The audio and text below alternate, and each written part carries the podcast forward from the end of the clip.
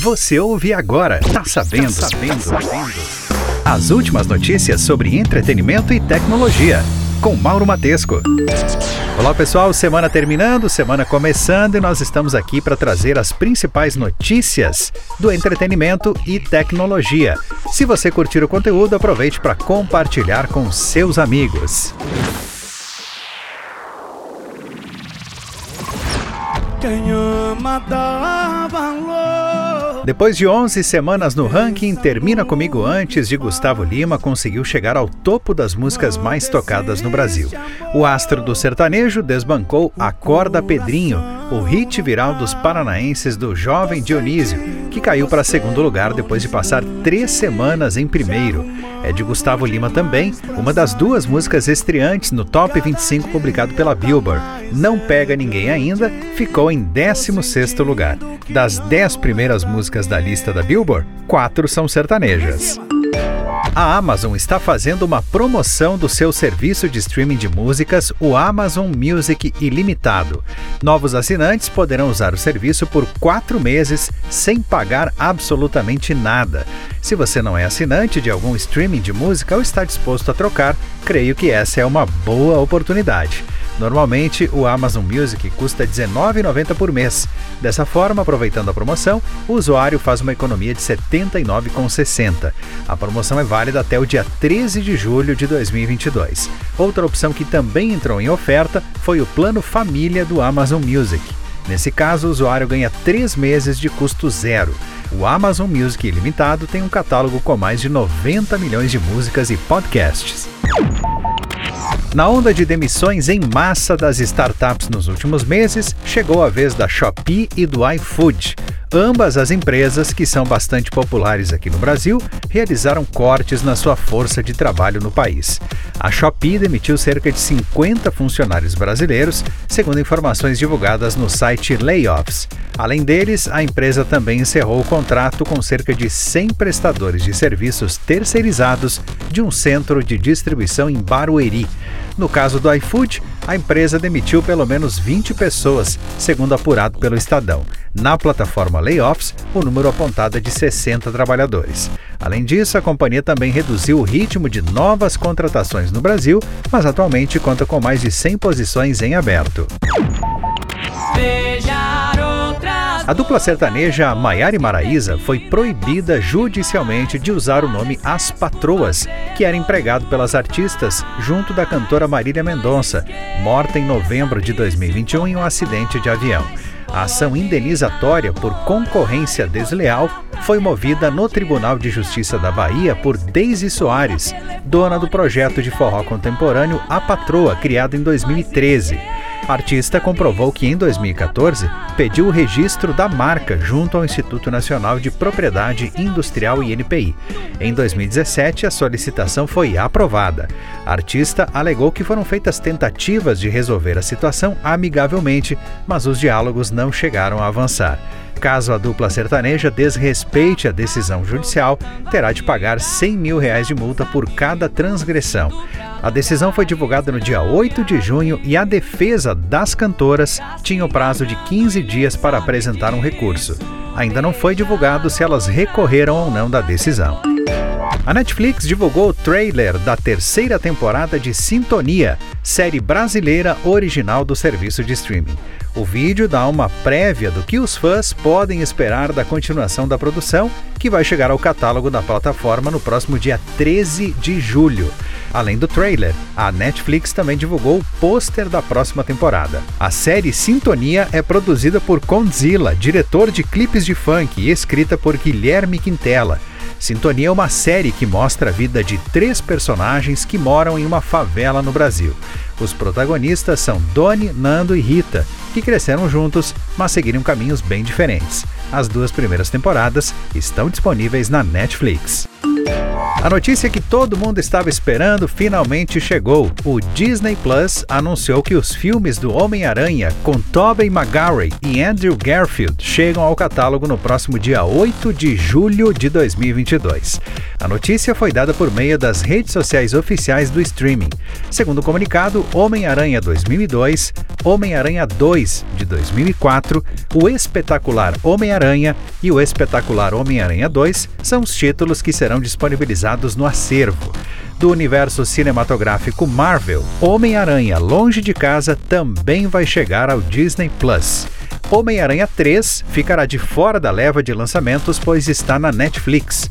Vale lembrar também que Homem-Aranha Sem Volta para Casa, lançado em 2021, pode ser encontrado no Amazon Prime Video. A Netflix finalmente confirmou que vai adicionar anúncios ao streaming. A notícia foi anunciada por Ted Sarandos, co-CEO da empresa, durante sua participação no Festival de Cannes. A mudança é uma resposta aos números negativos registrados pela empresa no último trimestre, quando a plataforma perdeu mais de 200 mil assinantes em três meses. O executivo contou que a Netflix já está em negociação com potenciais parceiros para a venda de anúncios. Sarandos, no entanto, explica que a mudança não será aplicada para todos os assinantes. Ainda não há previsão de quando os planos com anúncios chegarão ao streaming para todos os mercados. A Fiat apresentou ao mercado não uma, mas duas novidades para sua linha comercial de veículos, de olho em uma lacuna que ficou aberta no line-up da montadora italiana desde a aposentadoria da Doblò. As novidades são o Escudo e o E-Escudo, variante 100% elétrica da Van, que chega para se posicionar entre a Fiorino e a Ducato. As configurações do E-Escudo, variante 100% elétrica do lançamento da Fiat, se diferencia apenas no motor e câmbio. O motor da E-Escudo é de 100 kW, equivalente a 136 cavalos, com torque de 26.5 e câmbio automático. A versão elétrica conta ainda com frenagem regenerativa e três pontos distintos de condução, incluindo a Eco, mais eficiente. A pré-reserva do Fiat Escudo em todas as versões já pode ser feita. As vendas físicas e o início das entregas começarão no dia 1 de agosto. O tempo não é corpo físico pra se agarrar. O cantor Luciano Camargo, da dupla com o irmão Zezé de Camargo, revelou em entrevista ao podcast Positivamente com Karina Bach que perdeu 40 mil seguidores nas redes sociais em três dias após lançar música gospel. Luciano Camargo afirmou que tem uma vida diferente da dos demais sertanejos, revelando que as reuniões que faz em casa são para cantar louvor e não gosta de farra. Embora tenha lançado um álbum com louvores, Luciano não pretende focar na carreira gospel. Segundo o cantor, as músicas são apenas para adorar a Deus e serem cantadas na igreja, sem pretensão de lucrar com elas. E quem não gerou tem a graça de adotar alguém. É que também passei No auge da carreira, fazendo turnê internacional e arrastando uma legião de fãs, Cristiano Araújo teve a trajetória interrompida aos 29 anos em um acidente de carro no dia 24 de junho de 2015. Sete anos depois, o pai dele, João Reis, trabalha na produção de um disco póstumo com músicas gravadas pelo sertanejo com a participação de outros artistas. Ele terá dez músicas e contará com a participação de artistas renomados do sertanejo nacional. A previsão é de lançamento ainda em 2022. João contou que são gravações que Cristiano fazia em estúdio sempre que ia fazer algum trabalho e que agora serão lançadas na voz do cantor e com a junção das participações especiais. Algumas dessas gravações são inéditas. Entre os nomes envolvidos no projeto estão o irmão de Cristiano, Felipe Araújo, Jorge, da dupla com Matheus, Zezé, da dupla com Luciano, Leonardo, além de Bruno e Marrone. Além disso, ele está em negociação para a produção de um filme sobre a trajetória do cantor. O Instagram começou a conduzir experimentos para identificar a idade do usuário e assim evitar acesso a conteúdos indevidos nos Estados Unidos. A rede social testa três sistemas diferentes: selfies em vídeo, fornecimento de documento de identificação e garantia de outros usuários adultos. O objetivo é garantir que menores de 18 anos acessem os serviços com as limitações criadas para protegê-los, bem como barrar os menores de 13 anos que não poderiam se inscrever no serviço. Hoje, pessoas entre 13 e 17 anos têm recursos exclusivos. Por enquanto, não há previsão de quando os três sistemas de identificação chegarão ao Brasil. É provável que leve alguns meses, após receber o feedback dos norte-americanos. No mês de abril, o número de pedidos pagos via Pix nas lojas online atingiu um índice histórico, com 11,5% de participação. Em abril do ano passado, o sistema representava apenas 2,6% dos pedidos no e-commerce, de acordo com o levantamento da Neotrust, empresa de inteligência, que monitora o comércio eletrônico brasileiro. Em abril, o Pix também representou 4% do faturamento total das lojas online, o maior índice de 2022 e segundo maior da história. No primeiro trimestre deste ano, a participação do Pix no e-commerce também registrou crescimento no número de pedidos. O Megadeth está de volta. A banda anunciou o seu 16º e mais novo disco de estúdio da carreira, The Sick, The Dying and The Dead, com previsão de lançamento no dia 2 de setembro. Junto ao anúncio, o grupo também liberou o single We'll Be Back. A faixa chega acompanhada de um curta-metragem de ação intitulado We'll Be Back Chapter 1, com cenas de guerra e bastante ação. Além disso, o 16º álbum da banda Megadeth será composto por 12 faixas e vai marcar a estreia do baterista Dirk. Recentemente, o Megadeth anunciou o cancelamento de sua participação no Rock in Rio 2022.